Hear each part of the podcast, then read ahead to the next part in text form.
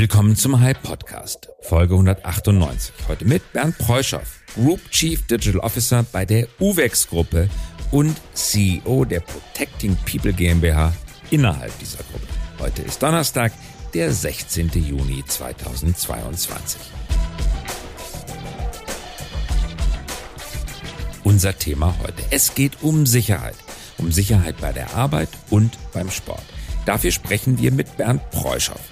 Den Namen Uwex hat jeder schon einmal gehört, der Ski fährt oder einen anderen Sport ausübt. Uwex ist einer der größten deutschen Hersteller für Sport- und Sicherheitsausrüstung.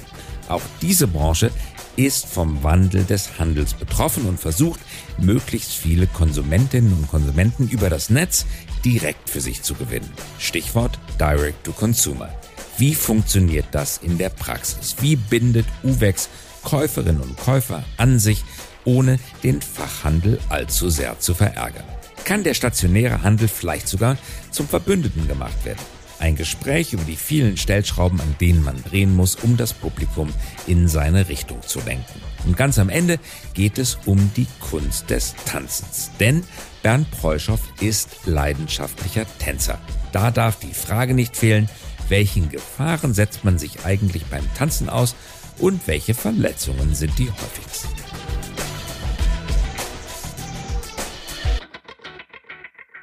Herzlich willkommen, Bernd Preuschow. Danke fürs Mitmachen. Herzlich willkommen auch von meiner Seite, Christoph, und an die Zuhörer da draußen. Freue mich, dass ich bei euch sein darf. Genau, wir reden heute über Sicherheit. Sicherheit von Menschen im Arbeitsumfeld, aber vor allen Dingen auch beim Sport. Viele von unseren Hörerinnen und Hörern haben UVEX-Produkte im Schrank. Das sind Helme, das sind Brillen, das sind Skiausrüstungsgegenstände. Alles, was den Menschen sicherer macht und sichert. Was sind die weniger bekannten Produkte von euch, die man jetzt vielleicht nicht auf den ersten Blick als Konsument kennt?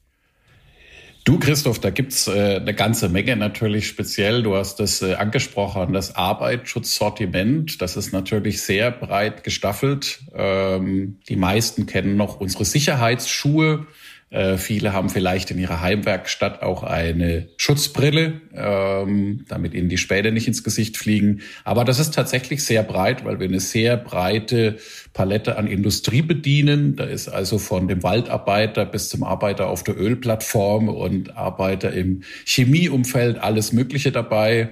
Äh, und im Sport äh, tatsächlich dann auch, dass wir äh, solche Sachen wie Funktionsunterwäsche, einmal kurz lachen, äh, natürlich auch haben, die äh, dann Sportler in extremen Situationen natürlich dann auch schützt. Also äh, ich glaube, wir haben da eine ganz große Vielfalt, die sich lohnt, mal zu erkunden.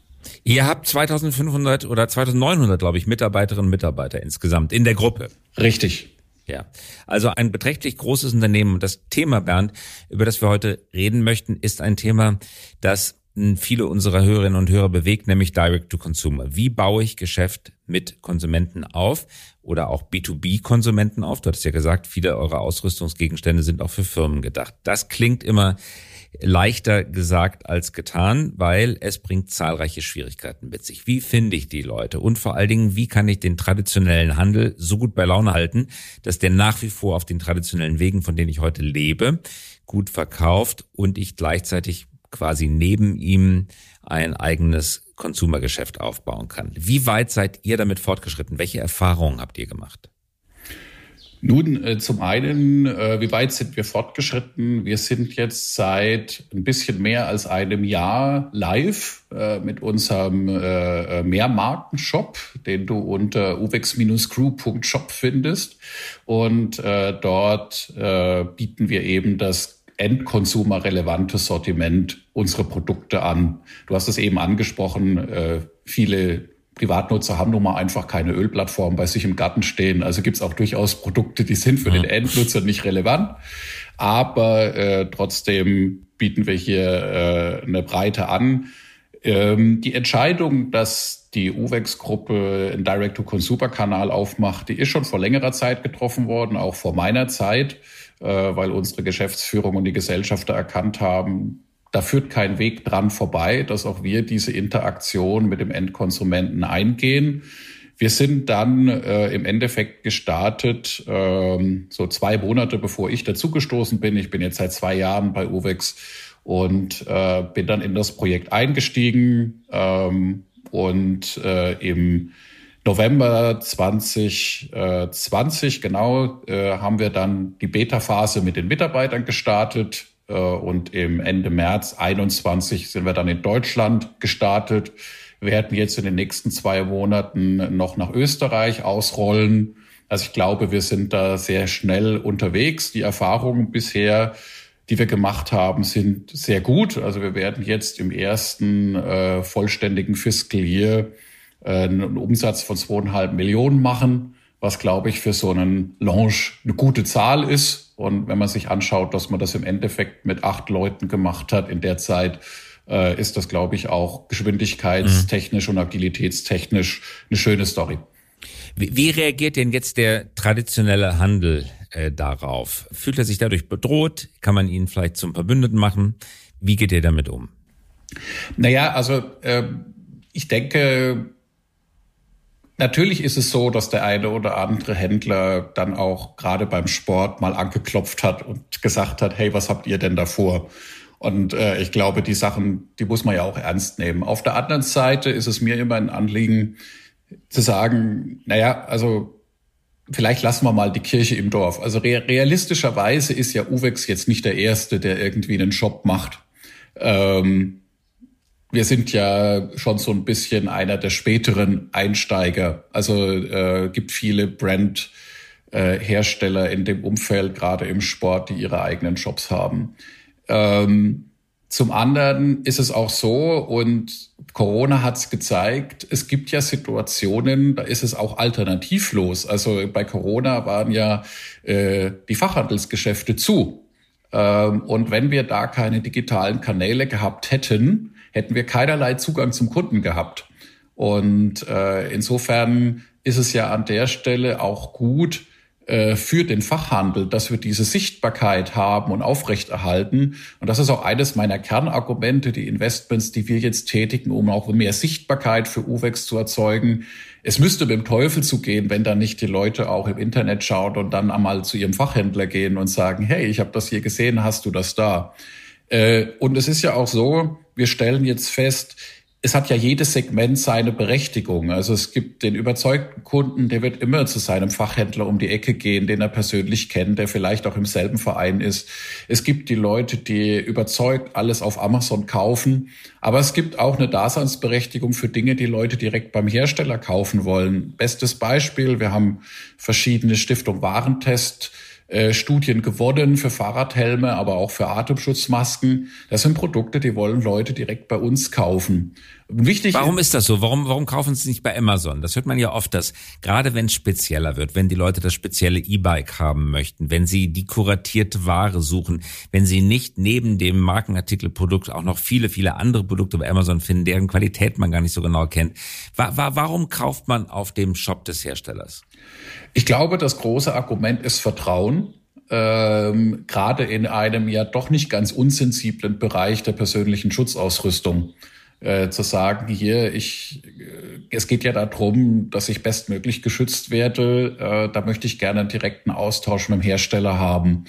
Äh, das ist nicht so wichtig, wenn du eine, sag ich mal, 0815 Brille kaufst, wo du sagst, okay, ähm, ist für mich jetzt nicht so äh, kriegsentscheidend, aber ähm, wenn es wirklich spezielle Ausrüstung wird, wo du auch mal eine Nachfrage hast, wo du vielleicht auch mal ein Ersatzteil brauchst äh, und so weiter, äh, da sehen wir schon, dass die Leute das gerne direkt kaufen wollen. Äh, Maskenkauf war Vertrauenssache, das haben wir tatsächlich dann halt eben auch gemerkt. Ja, da gab es natürlich auch viel günstiger bei allen möglichen Einzelhändlern, aber eine bestimmte Klientel wollte dann den Testsieger bei uns direkt kaufen. Und das ist okay so. Und wichtig ist ja, dass wir diese Segmente dann auf dem von Ihnen gewählten Kanal äh, dann auch entsprechend ein Angebot machen können. Hm. Jetzt bist du ja zuständig innerhalb der Gruppe dafür, dass der Shop gut funktioniert, dass ihr das aufsetzt, dass die Usability gut ist.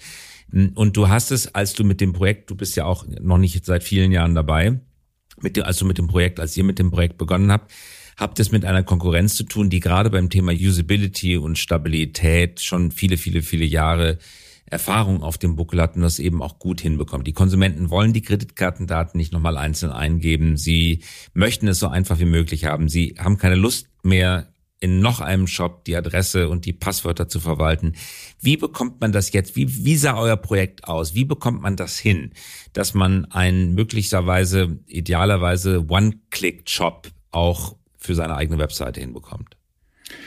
Also zum einen, also das hat zwei Facetten. Eine Frage, äh, Facette Nummer eins, wir sind sehr konsequent äh, vom Nutzer aus vorgegangen. Äh, das hört sich jetzt so lapidar an, macht aber tatsächlich einen großen Unterschied. Wir haben ja bekannte, starke Marken. Man hätte jetzt natürlich auch sagen können, wir machen einfach ein Schaufenster auf, präsentieren die Marken und äh, das wird sich schon von selbst verkaufen. Wir sind ganz bewusst vom Nutzer gegangen, wir sagen, wie kaufst du, wie kauft eine Familienmutter, wie kauft die überhaupt Schutz ein? Welche Fragen hat die? Und da geht's dann schon los. Die, die kennt vielleicht bestimmte Produktattribute überhaupt nicht, weiß vielleicht auch gar nicht, dass die wichtig sind. Dann verwenden wir vielleicht einen Technologiebegriff, äh, der, wo wir wissen, was es ist, was aber dem Endnutzer gar nichts sagt.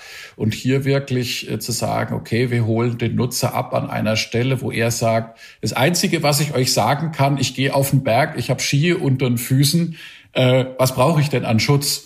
Und von dort aus quasi auf mhm. unser Sortiment zu führen und dann natürlich irgendwann zu erklären. Und das, was du da übrigens siehst, äh, das macht Uvex Sports oder das macht Alpina oder das macht Safety, so dass du eine Chance hast, die Marken kennenzulernen. Und wir haben natürlich auch Wert gelegt, äh, dass wir gewisse Benchmarks, die es im Markt gibt, auch erfüllen. Also wir sind sehr stolz, dass wir wirklich von Tag eins eine Lieferzeit haben von 48 Stunden äh, wenn die mhm. Leute ihr Paket bestellen. Auslieferzeit oder beim Kunden? Beim Kunden. bis beim Kunden. Beim Kunden 48 Stunden. Genau. Amazon verspricht 24 und manchmal in Großstädten auch innerhalb des gleichen Tages. Brauchst du nicht an der Stelle. Also äh, das ist auch, da muss man auch sagen, das ist für uns nicht realistisch, den Aufwand zu betreiben. Äh, und gerade beim Launch bundesweit überhaupt erstmal in 48 Stunden aus irgendwo in Süddeutschland nach Hamburg dein Paket zu kriegen, ist ja alleine schon mit äh, äh, Paketlaufzeiten nicht so trivial.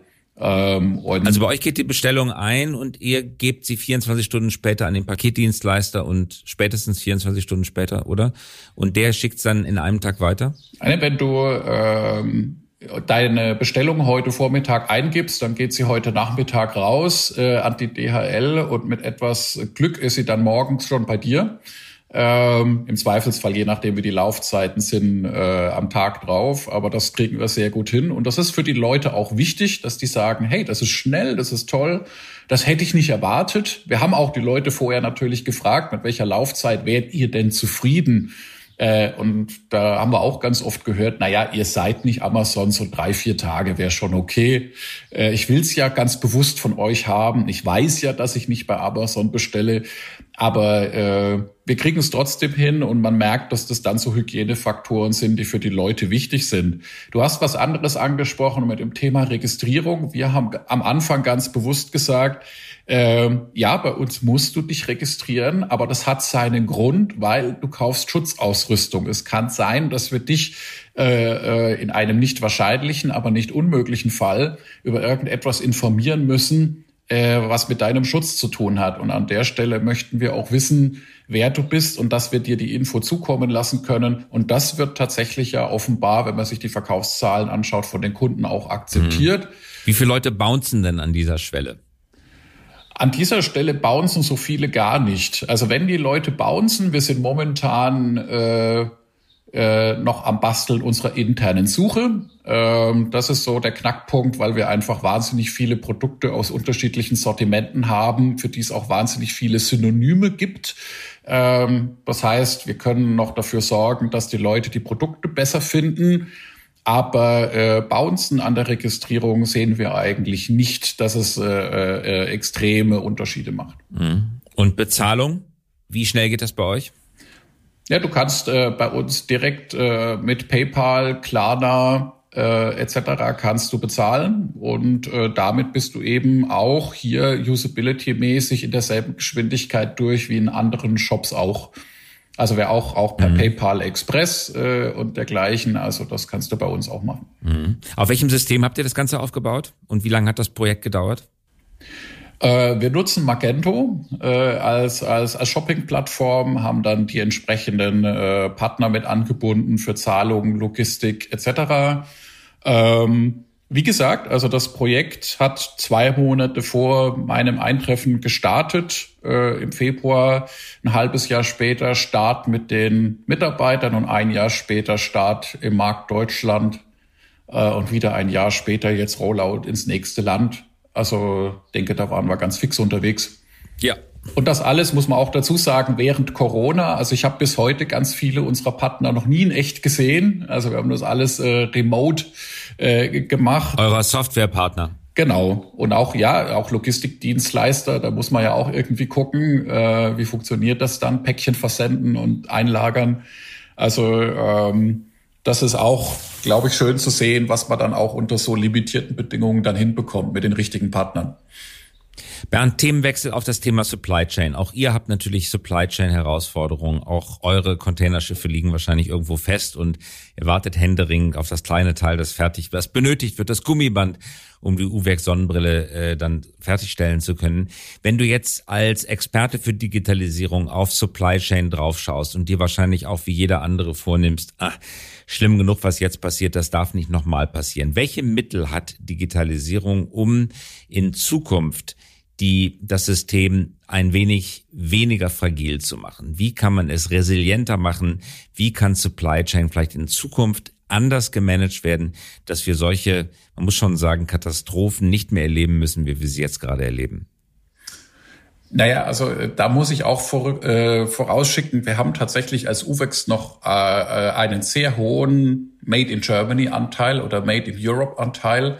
Und wir stellen schon fest, dass das jetzt etwas ist, was uns als Wettbewerbsvorteil wieder zugutekommt. Äh, natürlich hängt bei uns auch Ware äh, äh, an irgendeinem Hafen fest. Äh, aber äh, prinzipiell haben wir aktuell sehen wir, dass wir noch besser liefern können, als es einige unserer Wettbewerber können. Ähm, aber das führt uns ja zu der, zu der Antwort auf deine Frage. Ich glaube, wir haben als Wirtschaft generell natürlich in der Vergangenheit immer angenommen, dass internationaler Handel immer friktionsfrei funktionieren wird. Also wir haben eigentlich unterstellt, dass es krisenfrei sein wird. Und jetzt stellen wir fest, dass die Krisen passieren und sie passieren auch noch mehrere gleichzeitig. Also ich glaube, wir müssen uns dann in der Wirtschaft schon über das Risikomanagement und über eine Verteilung der Risiken in der Zukunft mehr Gedanken machen. Und das führt uns dann natürlich zu den Mitteln der Digitalisierung, kann ich ein Produkt tatsächlich nur auf diesem einen Weg über China zusammenbringen oder kann das auch über andere Wege gehen und wie kann ich das dann koordinieren und auf Basis welcher Daten? Ich glaube, das ist ein Gedanke, den wir in der Vergangenheit nicht gedacht haben, weil natürlich auch Kosteneffizienz der eine Weg, der günstigste Weg und den so oft wie möglich. Aber wenn Risiko einfach hier auch jetzt monetären Ausdruck bekommt, nämlich ich kann das Produkt gar nicht produzieren, äh, dann muss ich vielleicht doch wieder verschiedene Möglichkeiten, verschiedene Wege des Produktes einpreisen. Mhm. Sicherlich äh, ein, ein sehr wichtiger Punkt oder zwei wichtige Punkte, die du angesprochen hast, gerade zuletzt angesprochen und dann auch vielleicht ein Stück weit Deglobalisierung durch lokale Produktion. Einen dritten Punkt würde ich noch gerne ansprechen. Wir sprechen immer so leicht und gerne von vernetzten IT-Systemen und in der Tat, man kann mittlerweile schon ganz gut nachschauen, wo der Container gerade auf Rede liegt und nicht entladen werden kann.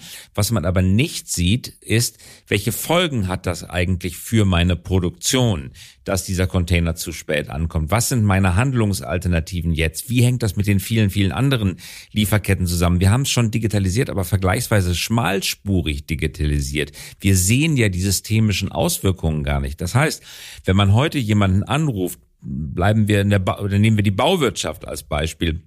Dann heißt die Antwort, wir können gerade nicht bauen, weil der Nagel ist nicht da. Und wann der Nagel kommt, das wissen wir nicht.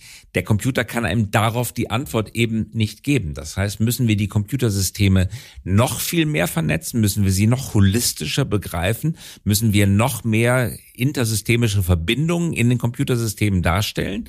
Oder würde das die Fragilität noch weiter erhöhen? Das ist tatsächlich die Gretchenfrage, die du gerade stellst. Und ich, bin nicht so vermessen zu behaupten, dass ich darauf die perfekte Antwort habe. Äh, ich gebe dir recht. Ähm, ich mache über die Analogie zum Flugverkehr oder zum Schienenverkehr. Ich glaube, wir müssen uns noch viel mehr bewusst werden, was passiert, wenn an der einen Stelle was ausfällt, was bewirkt es an der anderen Stelle. Auf der anderen Seite ist es natürlich so, momentan stellen wir ja fest, äh, äh die Welt wird ja immer komplexer. Also der, die, Natürlich kann ich versuchen, neue Netze zu bauen, äh, die diese Komplexität erfassen und es wird dann hundertprozentig die nächste geben. Also es ist auch so ein bisschen ein Fass ohne Boden. Ich glaube, man muss dann immer gesund abwägen, mit welcher Information kann ich dann tatsächlich auch einen Wert stiften, entweder beim Kunden oder halt eben auch einen, einen Verlust irgendwo vermeiden durch eine andere Planung. Ähm, auf der anderen Seite wird es keinen Sinn haben, systemisch in Schönheit zu sterben, ähm, weil die, ich sage immer so scherzhaft, vor fünf Jahren haben wir die VUCA-Welt herbeigepredigt, jetzt ist sie da. Ähm, und Welche Welt? Die VUCA-Welt. Äh, die, volat die volatile, nicht vorhersagbare, komplexe, so, mehrdeutige. Richtig, ja. Äh, und jetzt ist sie da und wir stellen fest, dass es ganz oft gar nicht mehr die komplexen Systeme sind, sondern manchmal einfach klare und konsequente Richtungen, die uns da helfen würden. Bernd, abschließende Frage. Sicherheitstechnik, darauf seid ihr spezialisiert. Was kommt denn in Sachen Sicherheitstechnik in Zukunft auf uns zu? Du hast von vielen Sicherungselementen gesprochen. Beim Skifahren habe ich den Rückgratschutz, ich habe den Airbag für denjenigen, der Tiefschnee fahren geht, um sich vor der Lawine zu schützen. Ich habe, äh, du hast das angesprochen, die Brille, die mich beim Sägen im Heimwerkkeller vor Spänen schützt. Ich habe die Arbeitsschuhe mit den Metallkappen drin. Ähm, Gibt es noch einen Bereich, wo es noch viel zu wenig Schutz gibt und wo sich die Technologie weiterentwickeln wird? Naja, da, da gibt's drei, eigentlich drei Themen, die uns beschäftigen. Das eine ist natürlich, wie können wir zum Beispiel diesen physikalischen Schutz noch erweitern durch digitale Möglichkeiten.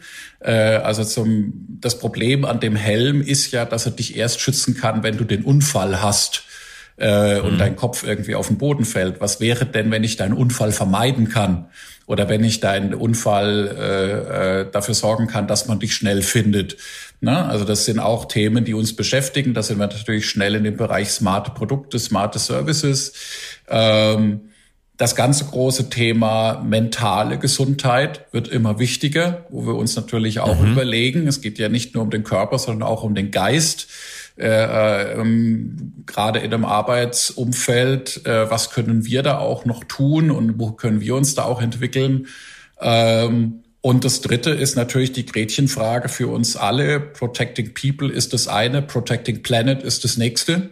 Äh, ähm, natürlich haben wir an vielen Stellen zum Beispiel auch noch Kunststoffe äh, in unseren Produkten oder bestimmte energieintensive Fertigungstechnologien, die aber zum jetzigen Zeitpunkt manchmal noch alternativlos sind, um den richtigen Schutz für dich zu gewährleisten. Und hier tatsächlich auch in der Produktwelt sich zu überlegen, wie schauen dann Produkte von morgen aus, die dann auch diesen Sustainability-Anforderungen Genüge tun und idealerweise sie vielleicht sogar übererfüllen. Das ist natürlich eine große Herausforderung auch in der Produktwelt. Vielen Dank. Vielleicht eine allerletzte Frage. Du bist Profi-Tanzsportler gewesen, zumindest Semi-Profi. Ja. Seit 30 Jahren tanzt du, bist Tanzlehrer gewesen. Was sind denn die typischen Verletzungen, die man sich beim Tanzen zuzieht? Äh, Verdrehte Gelenkkapseln, gebrochene Oberschenkel. Was passiert da so?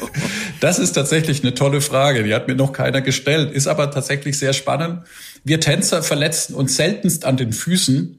Äh, die häufigste äh, Tanzverletzung ist tatsächlich der Handgelenksbruch äh, Ach. wenn man hinfällt und sich abstützt. Äh, das sind, äh, ist die typische Tänzerverletzung. Ah ja. Also auf meiner Hochzeit hat sich tatsächlich jemand beim Tanzen den Oberschenkel gebrochen. Ähm, das war ein junger Mann, der einen anderen jungen Mann plötzlich meinte, hochheben zu müssen. Ja gut, okay. das in der Drehung ihn hochgehoben hat, völlig untrainiert und wahrscheinlich auch ein Glas Wein zu viel getrunken, führt auf jeden Fall zum offenen Oberschenkelbruch. Das kommt aber selten vor, oder? Das kommt normalerweise nicht vor, weil wir natürlich auch ein Stück weit wissen, wie man fällt.